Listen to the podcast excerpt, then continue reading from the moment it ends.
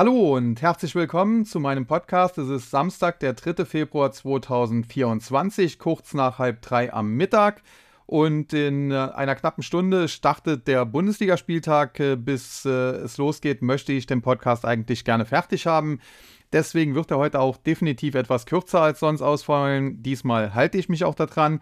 Und es gibt in dem Sinne jetzt auch kein Thema, über das ich sprechen möchte. Also jetzt nicht äh, Themen äh, irgendwie, äh, ja, Medienaktien, Internetaktien, Biotech-Aktien oder sonst irgendwas, äh, sondern ich möchte auf das aktuelle Marktgeschehen eingehen. Allerdings jetzt nicht unbedingt am Gesamtmarkt, denn das äh, mache ich ja immer montags und habe ich ja auch in den letzten äh, zwei, drei Wochen montags getan.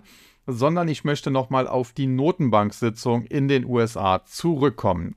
Ja, dort wurde der Leitzins unverändert belassen bei 5,25 bis 5,5 Prozent und äh, das Statement war ein bisschen ja dubios, muss man sagen. Also grundsätzlich äh, muss man feststellen, dass es etwas hawkischer war als erwartet. Und es wurde dort ein Satz herausgestrichen, äh, der in den letzten Wochen und Monaten dort immer drin gestanden hat, nämlich US Banking System ist sound and resilient. Also das US-Bankensystem ist äh, stabil und resilient gegen Krisen. Diesen Satz hatte man eingefügt äh, damals nach der Regionalbankenkrise und ihn jetzt gestrichen, was so ein bisschen auch darauf hindeuten kann, dass beispielsweise dieses Bank Term Funding Program der Federal Reserve wohl langsam enden soll. Und das Problem ist, dass wir äh, gleichzeitig aber eine neue Regionalbankenkrise ja so ein bisschen bekommen haben. Noch ist es keine Krise, noch äh, trifft es eher einzelne Banken. Aber die New York äh, Community Bank, äh, die hatte Zahlen vorgelegt, die sehr schwach ausgefallen sind.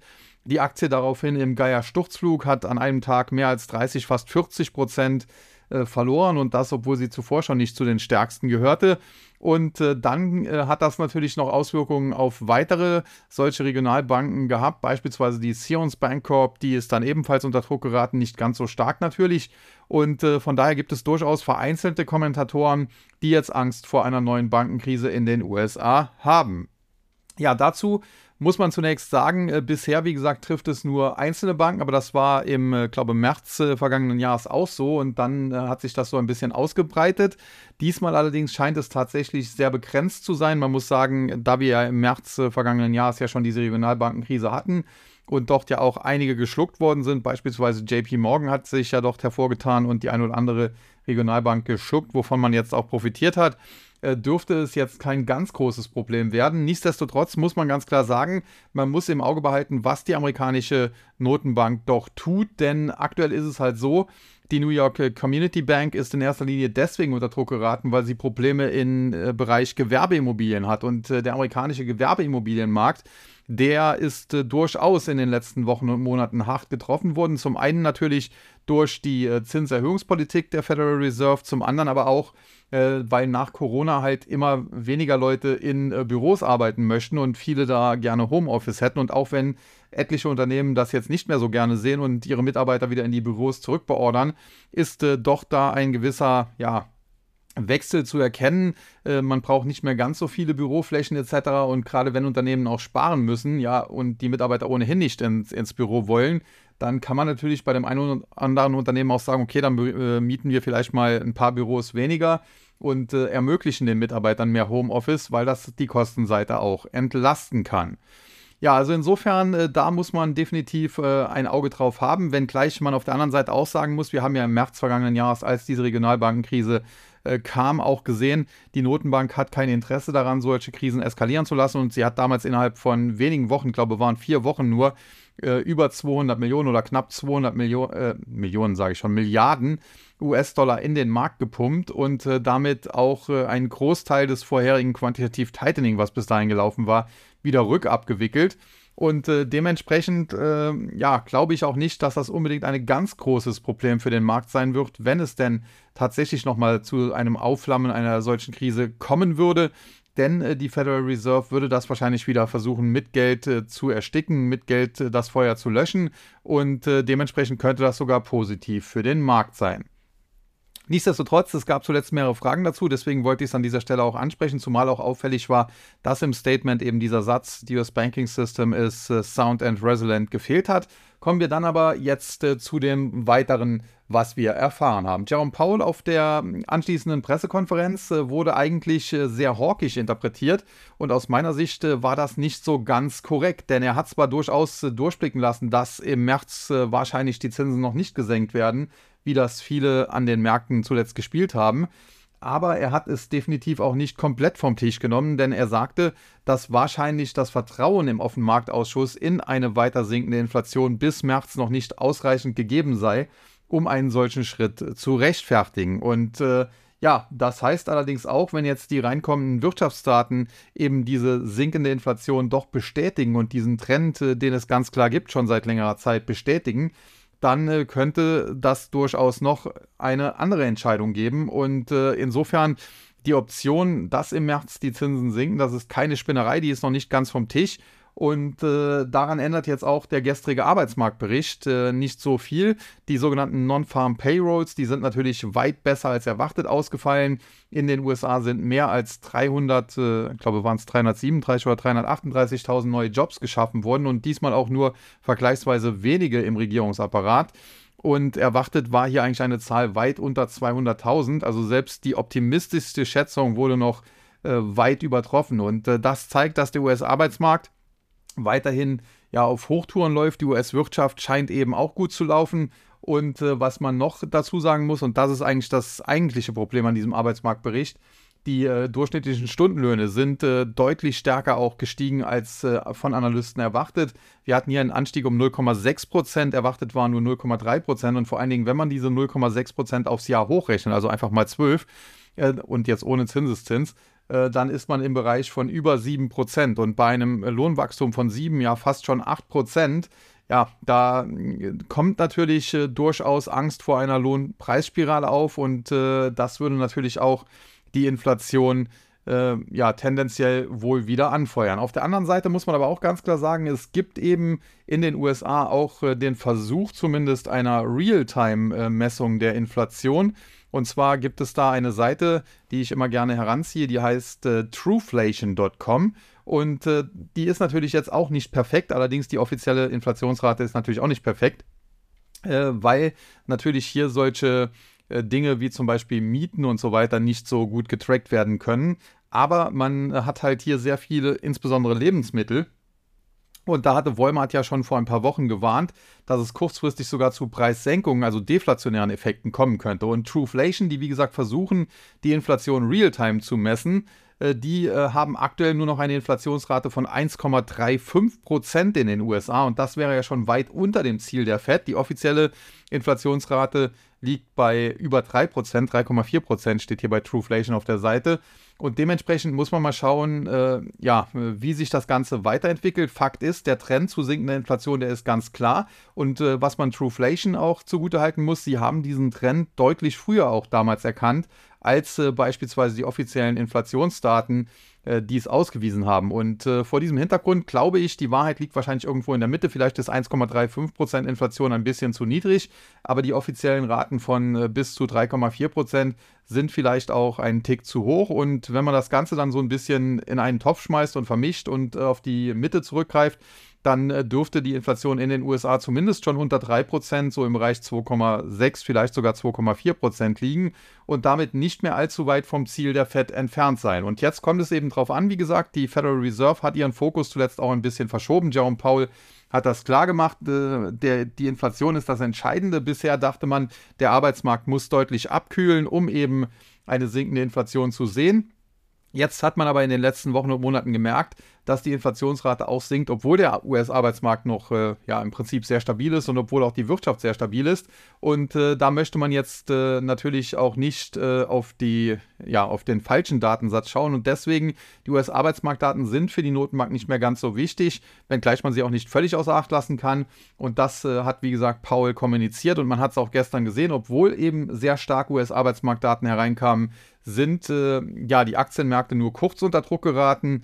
Und äh, konnten sich da so ein bisschen ja, von, von der Angst äh, befreien. Auf der anderen Seite muss man allerdings auch sagen, an den Rentenmärkten, an den Anleihemärkten, da sah das Ganze dann doch anders aus. Wir hatten zuletzt äh, die zweijährigen US-Staatsanleihen mit einer Rendite, die in Richtung 4% schon wieder gesunken war. Da gab es gestern einen deutlichen Sprung nach oben, um fast 18 Basispunkte ging es nach oben um auf 4,372% und auch für die zehnjährige Rendite, die stieg um etwa 16 Basispunkte. Zuvor war sie sogar unter 4%, jetzt bei 4,024. Und nach wie vor haben wir halt auch diese, ja, äh, nicht äh, wirklich äh, prickelnde Situation, dass längerfristige US-Staatsanleihen niedriger rentieren wie kurzfristig laufende, was natürlich in der Vergangenheit auch immer ein Zeichen dafür war, dass eine Rezession bevorsteht. Und äh, in der Vergangenheit war es, wie gesagt, immer problematisch, beziehungsweise die, Re die, die äh, Rezession kam, wenn eben diese Anomalität sich aufgelöst hat, sprich, äh, das geht natürlich auf mehrere Arten, entweder die zehnjährigen Renditen steigen stärker und die äh, zweijährigen bleiben stabil oder fallen sogar ein bisschen. Äh, es kann auch sein, dass beide steigen, aber die zehnjährigen stärker steigen und so weiter. Auf jeden Fall, wenn diese Anomalie aufgelöst wurde, sprich, wenn die Renditen der Zehnjährigen wieder über die äh, Renditen der zweijährigen US-Staatsanleihen gestiegen sind, dann hatte man in der Vergangenheit äh, in kurzer Folge darauf meistens die Rezession. Und man muss sagen, diese Inversion dieser Zinsstrukturkurve, die haben wir jetzt auch schon extrem lange, wobei man da auch wiederum äh, einwenden muss, äh, wir hatten in der Vergangenheit zwar noch nicht unbedingt ganz so lange Zeiten wie jetzt, aber wenn es länger Zeit zu dieser Inversion kam, dann hat das nicht unbedingt bedeutet, dass die Rezession hinterher härter ausgefallen ist. Und was man eben auch äh, berücksichtigen muss, und das ist auch immer so eine Sache, aktuell wird ja an den Märkten ein Soft Landing gespielt und die Daten geben das bisher ja auch noch her, deswegen äh, kann man das auch durchaus nachvollziehen. Aber es gibt halt immer wieder Beobachter, Marktbeobachter, die sagen, ja, wenn die Notenbank die Zinsen senkt, dann äh, kommt die Rezession bald und dann wird der Markt crashen. Das war in der Vergangenheit immer so. Und äh, wenn man sich das genauer anschaut, dann muss man sagen, meistens war es zwar so, aber eben nicht immer. Und äh, die Ausnahme war genau eben der Fall, wenn es der Federal Reserve gelungen ist, ein Soft Landing zu initiieren. Das sprich, wenn man die Zinsen früh genug gesenkt hat, so dass es erst gar nicht zu Turbulenzen kam aufgrund einer Rezession, dann hat das dem Markt sogar gut getan. Sprich, man hatte dann kurz eine, äh, eine Korrektur, eine Konsolidierung, wie wir das ja im Jahr 2022 auch gesehen haben. Da ging es ja teilweise doch kräftig bergab. Und äh, anschließend dann äh, konnte der Markt aber weiter steigen und sogar neue Hochs machen. Und das haben wir ja auch 2023 und jetzt eben 2024 gesehen. Und vor diesem Hintergrund, ja, muss man das Ganze natürlich weiter beobachten. Aber die Aussichten sind definitiv nicht so dramatisch schlecht, äh, wie das der ein oder andere versucht darzustellen. Und äh, von Crash-Propheten, das muss ich auch ganz klar sagen, würde ich mich ohnehin fernhalten. Ansonsten, der Blick auf das CME Fedwatch Tool ist auch ganz interessant, denn wir hatten ja gestern stark anziehende Renditen bei den 2- äh, und 10-jährigen US-Staatsanleihen.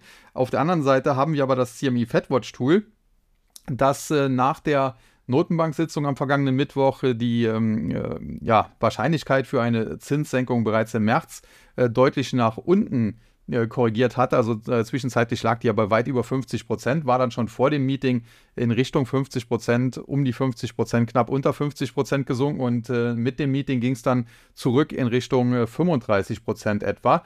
Und äh, gestern nach den starken Arbeitsmarktdaten, da fiel die Wahrscheinlichkeit teilweise sogar in Richtung 25 Prozent und drunter. Aber jetzt heute, einen Tag später, steht die Wahrscheinlichkeit für eine Zinssenkung bereits am 20. März schon wieder bei 38 Prozent. Und von daher, wie gesagt, es ist alles andere als sicher. Ich würde nicht darauf wetten, dass im März die Zinsen das erste Mal gesenkt werden. Ich würde aber auch nicht unbedingt dagegen wetten. Ich würde mich da einfach raushalten. Ja, und ansonsten muss man sagen, wenn man das Ganze sich so über das Jahr anschaut, äh, dann äh, erwartet man gemäß CME Fedwatch Tool Ende des Jahres 2024 eben äh, mit der letzten Notenbank-Sitzung am 18. Dezember, also kurz vor Weihnachten und auch kurz vor Jahresende, eine äh, Federal Fund Rate, also ein US-Leitzins bei 3,75 bis äh, 4 Prozent. Aktuell, wie gesagt, liegen wir bei 5,25 bis 5,5. Das würde also Zinssenkungen um etwa 1,5 Prozent oder eben sechsmal eine kleine Zinssenkung um 25 äh, Basispunkte entsprechen. Ähnliche sieht das Ganze auch äh, in Europa aus. Dazu möchte ich aber jetzt heute hier nicht noch äh, näher drauf eingehen, zumal wir da im TAC auch eine Spekulation laufen haben mit einem Hebelprodukt. Man muss sagen, zwischenzeitlich lag die schon mal deutlich im Plus, ist dann auch zwischenzeitlich deutlich ins Minus geraten. Und äh, alles in allem muss man aber sagen, das TAG Musterdepot läuft derzeit äh, recht rund.